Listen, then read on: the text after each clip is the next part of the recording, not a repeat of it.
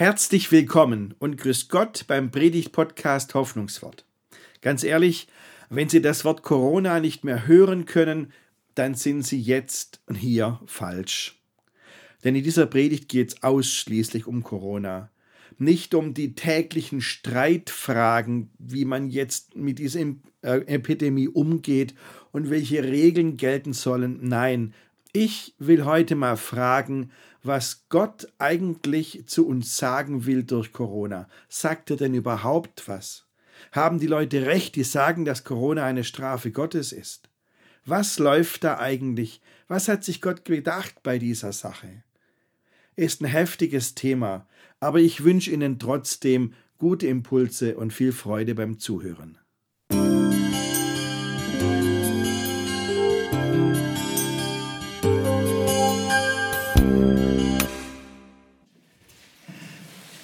Was will Gott uns mit Corona sagen?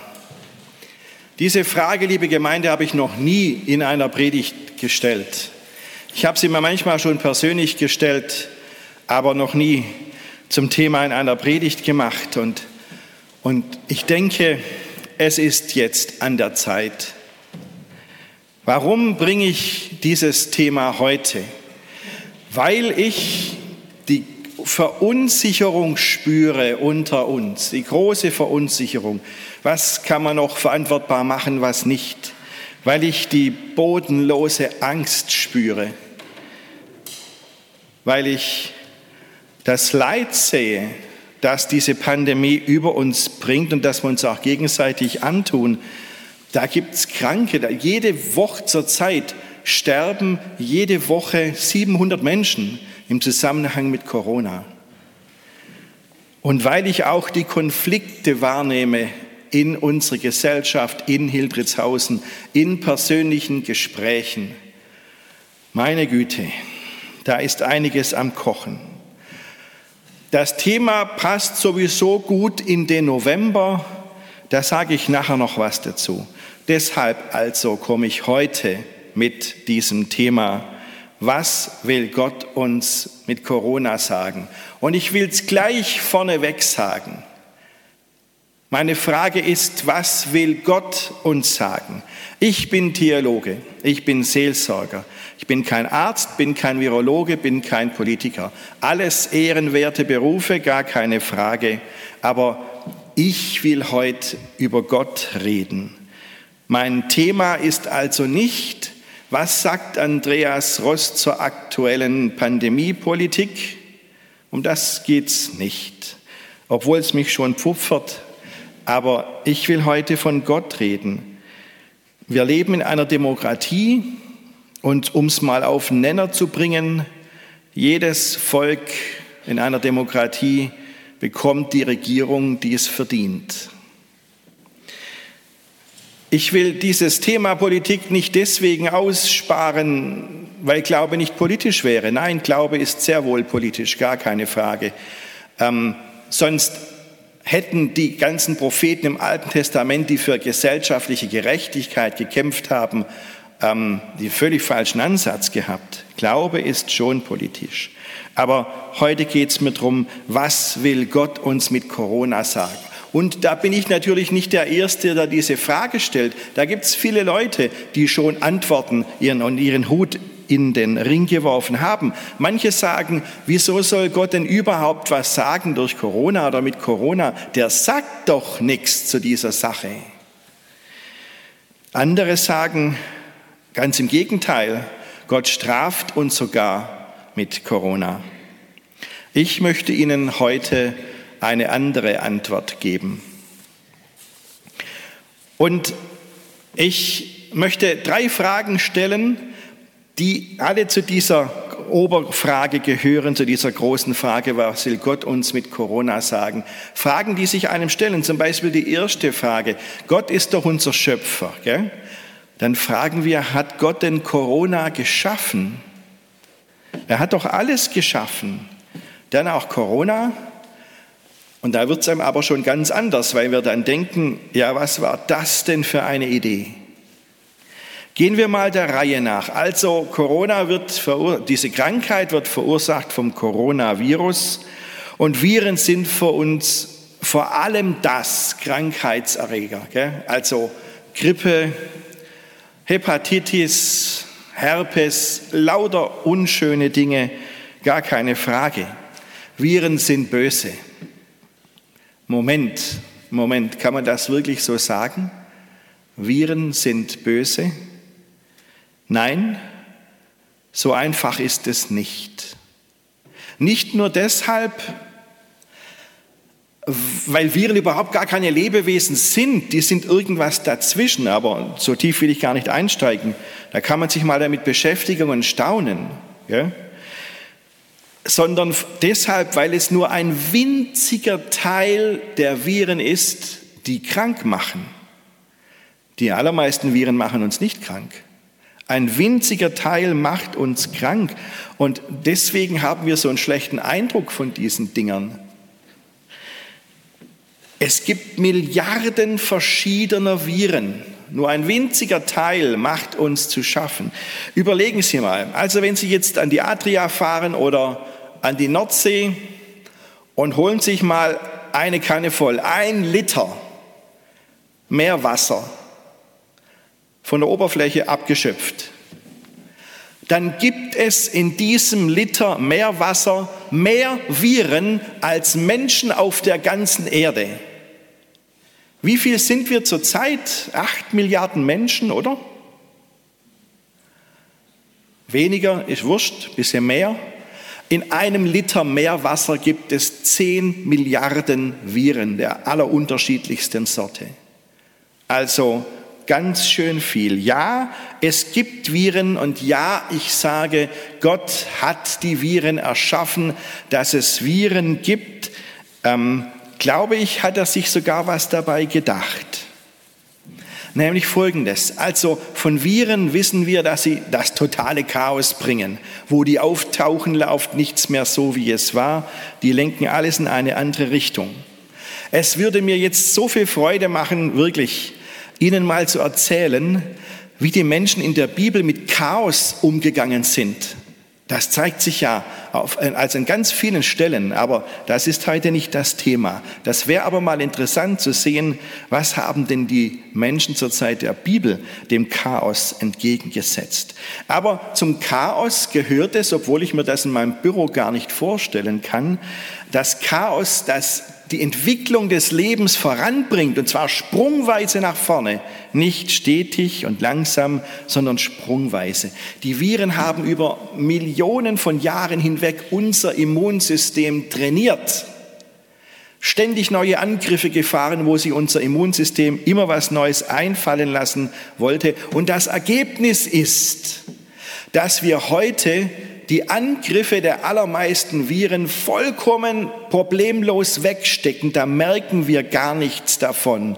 Nur bei ein paar wenigen Krankheiten, da ist unser Immunsystem noch nicht stark genug, da brauchen wir noch Medikamente. Aber die allermeisten Virenangriffe steckt unser Immunsystem einfach so weg, weil es über Jahrmillionen hinweg trainiert wurde.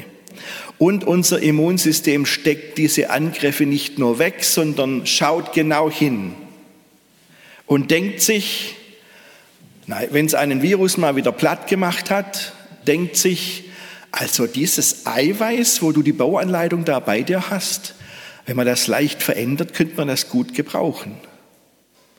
Und so hat unser Organismus im Lauf der Millionen von Jahren lauter einzelne Bausteine von Viren eingebaut in sich selbst. Passen Sie mal auf. Äh, schätzen Sie mal. Wir haben ein, ein Erbgut, wir haben ein Genom, eine Erbinformation. Wie viel Prozent des menschlichen Erbguts kommen von Viren?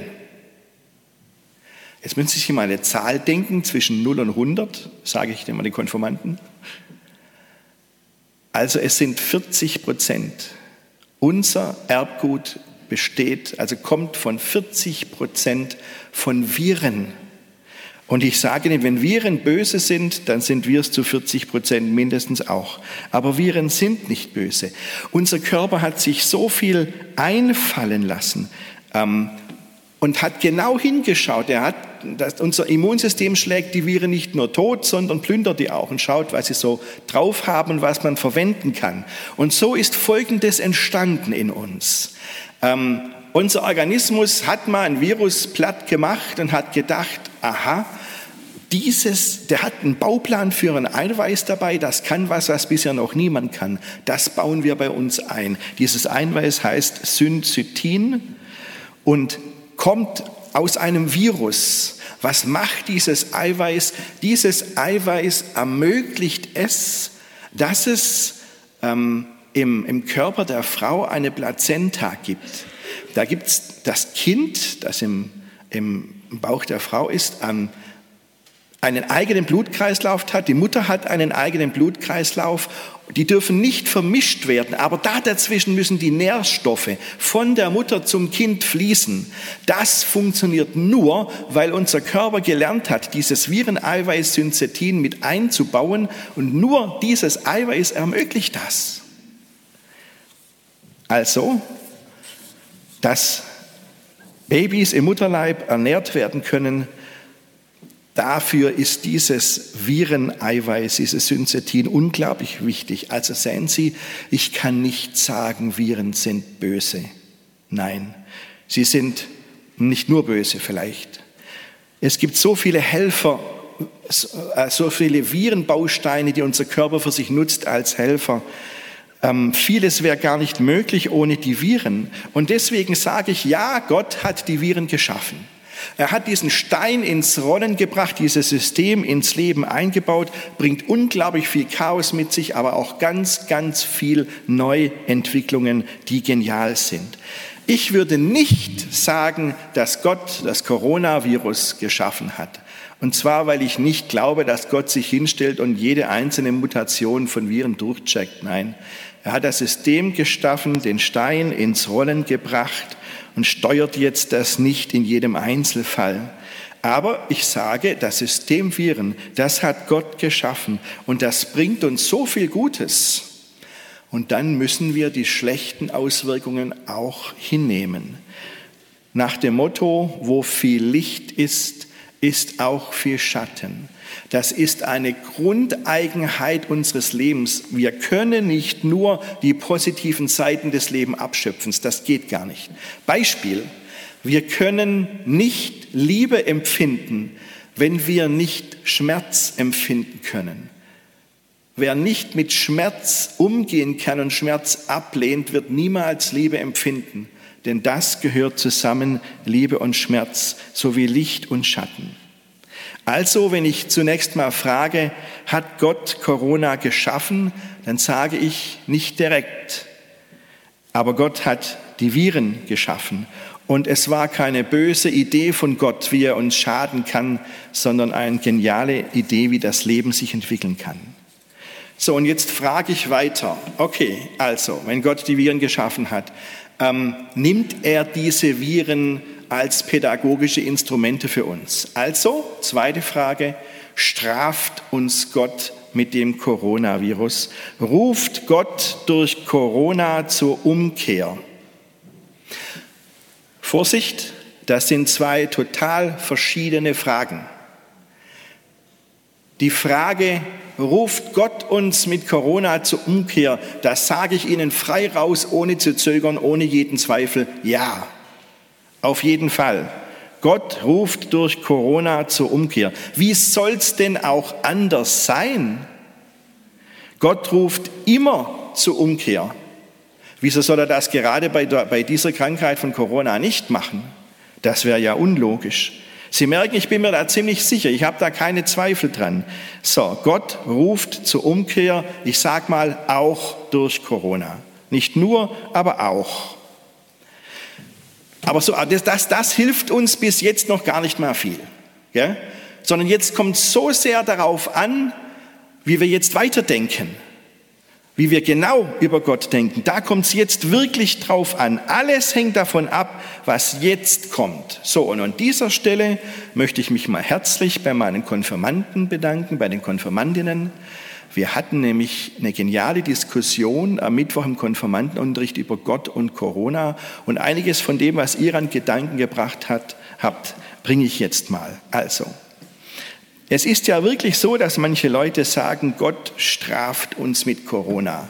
Und die Konformanten haben nachgedacht und gefragt, ja, wieso jetzt? Wieso genau jetzt, wo wir 12, 13, 14 sind? Wieso jetzt? Denn es hat die jungen Leute richtig getroffen. Ich weiß, die sind nicht so gefährdet wie alte Leute zum Beispiel durch die Krankheit. Das hat dazu geführt, dass wir durch die äh, Corona-Regeln, die wir hatten, unseren Kindern und Jugendlichen unfassbar viel angetan haben in den vergangenen eineinhalb Jahren oder zwei Jahre. Die haben so viel zurückstecken müssen, immer hinten anstehen. Das ist nicht zu verachten. Und die Jungen spüren das und die Konfirmanden haben mir es gesagt am Mittwoch. So. Und deswegen haben sie gesagt, nein, das stimmt nicht, dass Gott uns mit Corona straft. Und sie haben recht, Corona ist keine Strafe Gottes. Warum?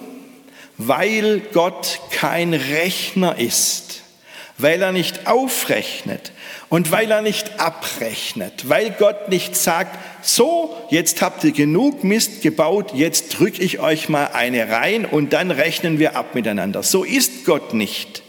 Gott braucht keine Kranken, um uns etwas beizubringen. Gott braucht keine Toten, um uns auf die richtige Spur zu bringen. Das braucht Gott nicht. So ist Gott nicht. Garantiert nicht. Denn wissen Sie, wir reden doch davon, dass Christus uns erlöst hat. Hat er das jetzt oder hat er es nicht? Wie im, im Alten Testament, im Jesaja-Buch, da ist dieses, dieses äh, besondere Lied, dieser besondere Text, der damals als Prophetie gedacht war und von dem wir Christen sagen, das meint Jesus. Und ich lese Ihnen das mal vor, nur ein paar Zeilen davor. Da wird gesagt, für wahr, er trug unsere Krankheit und lud uns auf sich unsere Schmerzen. Wir aber hielten ihn für den, der geplagt und von Gott geschlagen und gemartert wäre. Aber er ist um unserer Missetat willen verwundet und um unserer Sünde willen zerschlagen. Die Strafe liegt auf ihm, auf dass wir Frieden hätten. Und durch seine Wunden sind wir geheilt. Das ist christlicher Glaube. Wenn es eine Strafe gibt, dann hat Jesus Christus sie getragen. Die Strafe liegt auf ihm, steht in der Bibel. Fertig. Gott straft uns nicht mit einer Seuche. Ja, er ruft uns zur Umkehr, auch durch Corona. Aber wie macht er das? Wie macht er das? Da können Sie jede Krankheit nehmen, jede Krankheit. Sie können jede Krise nehmen, die Sie erleben oder durch die wir als Gesellschaft gehen. Jede kritische Erfahrung, die wir machen, können Sie nehmen. Aber dann schauen Sie mal hin, wie Gott uns begegnet in solch einer Zeit. Der steht doch nicht daneben und reibt sich die Hände und sagt, siehste, jetzt lernst du mal sondern Gott steht da und sagt, lass dir von mir zeigen, jetzt wo du mal zum Nachdenken sowieso kommst, lass dir von mir zeigen, wie du das Leben neu buchstabieren kannst. Lass dir von mir zeigen, was Zukunft für dich auch noch bedeuten kann. Du musst nicht so weitermachen wie bisher. Jesus ist ans Kreuz gegangen, obwohl er doch hat kommen sehen, was da auf ihn zukommt. Er ist nicht abgehauen, Gott weicht dem Leiden nicht aus. Er leidet mit uns und das ist bei Corona genauso. Gott ist mit den Kranken. Gott ist mit den Trauernden. So ist unser Gott. Der sagt zu uns, ich bin doch da für euch. Ich bin doch da. Denkt mal nach, wie es besser gehen könnte. Kommt zu euch. Kommt zur Besinnung, spürt mal die Nebenwirkungen eures Lebensstils und dann kommt zu mir zurück, ich helfe euch und heile euch. Da hat mich jemand auf eine interessante kleine Stelle aus dem Alten Testament aufmerksam gemacht, in der das mal konkret formuliert ist. Da heißt es im zweiten Mosebuch, dem Herrn, eurem Gott, sollt ihr dienen. So wird er dein Brot und dein Wasser segnen und ich will alle Krankheit von dir wenden. Haben Sie es gemerkt, was da passiert? Dieser Wechsel, der da drin ist, Erst von, von, der, von der Mehrzahl zur Einzahl, von der Menschengruppe hin zu, einem, zu jedem persönlichen Menschen. Erst heißt es, euer Gott, dem sollt ihr dienen, und dann heißt es, so wird er dein Brot und dein Wasser segnen. Und dann dieser Wechsel von er, Gott, zu ich, Gott. Ich will alle Krankheit von dir wenden. Das ist richtig auffällig. So engagiert ist Gott bei der Sache. Ich stelle mir das so vor, da muss doch Gott dem Menschen, der das gerade gesagt hat, das Heft aus der Hand genommen, und, genommen haben und gesagt haben, hör zu, ich will alle Krankheit von dir nehmen. So ist Gott zu uns. Er ist so intensiv bei uns. Er macht uns heil. Also es stimmt, Gott ruft uns zur Umkehr immer und immer wieder. Durch Corona auch, aber durch Corona nicht mehr als durch jede andere Krise, durch jede andere Krankheit, die wir erleben. Nicht mehr. Und deshalb finde ich, passt dieses Thema genau hier in diese Zeit, in den November. Denn wir sind am Ende des Kirchenjahres. Das Kirchenjahr beginnt ja am ersten Advent. Das ist der Neujahrstag aus kirchlicher Sicht. Und es ist doch kein Zufall, dass wir nächsten Mittwoch den Buß- und Bettag haben. Kein Zufall. Es ist die Zeit im Jahr, wenn wir sagen, bevor das neue Kirchenjahr beginnt, kommen wir noch mal zur Ruhe, gehen noch mal in uns, ähm, sind auch mal selbstkritisch, kehren um zu Gott, sagen Sie ruhig Buße tun dazu, haben die Konfirmanden auch gesagt. Wir wenden uns Gott zu, der uns lieb hat und der mit uns mitleidet. Und das ist etwas anderes als Gott straft uns durch Corona. Gott ruft uns zur Umkehr, ja. Zum Schluss komme ich jetzt zur eigentlichen Frage. Ja gut, was sagt uns Gott dann mit Corona? Um es ganz präzise zu sagen, das Virus sagt überhaupt gar nichts. Das ist stumm. Das macht nur, was ihm sein Bauplan sagt. Das kann überhaupt gar nicht anders. Und Gott spricht auch nicht irgendwie verschwurbelt durch das Virus hindurch oder so. Macht er nicht. Nein. Aber das Gegenteil stimmt auch nicht. Gott schweigt nicht. Gott redet. Und was Gott zu uns sagt, das, was wir schon tausendmal gehört haben, aber einfach irgendwie nicht glauben können. Habt keine Angst. So, das klingt banal, aber schauen Sie sich doch mal um, wie es zugeht unter uns. Diese unfassbare Angst. So viele Leute drehen gerade durch, die Zahlen gehen hoch, man überlegt sich, was darf man noch tun, was müssen wir absagen, was lassen wir lieber sein, was ist doch noch verantwortet. Okay, man kann sagen, das ist typisch deutsch. Gell? In, auf der ganzen Welt reden sie in der politischen Diskussion, in der Literatur, in der Kunst von the German Angst. Angst ist ein deutsches Wort, das wird auch im Englischen als Fremdwort benutzt, um zu kennzeichnen, was typisch ist für Deutsche, die haben Angst. Gell? Nicht the land, sondern the Angst.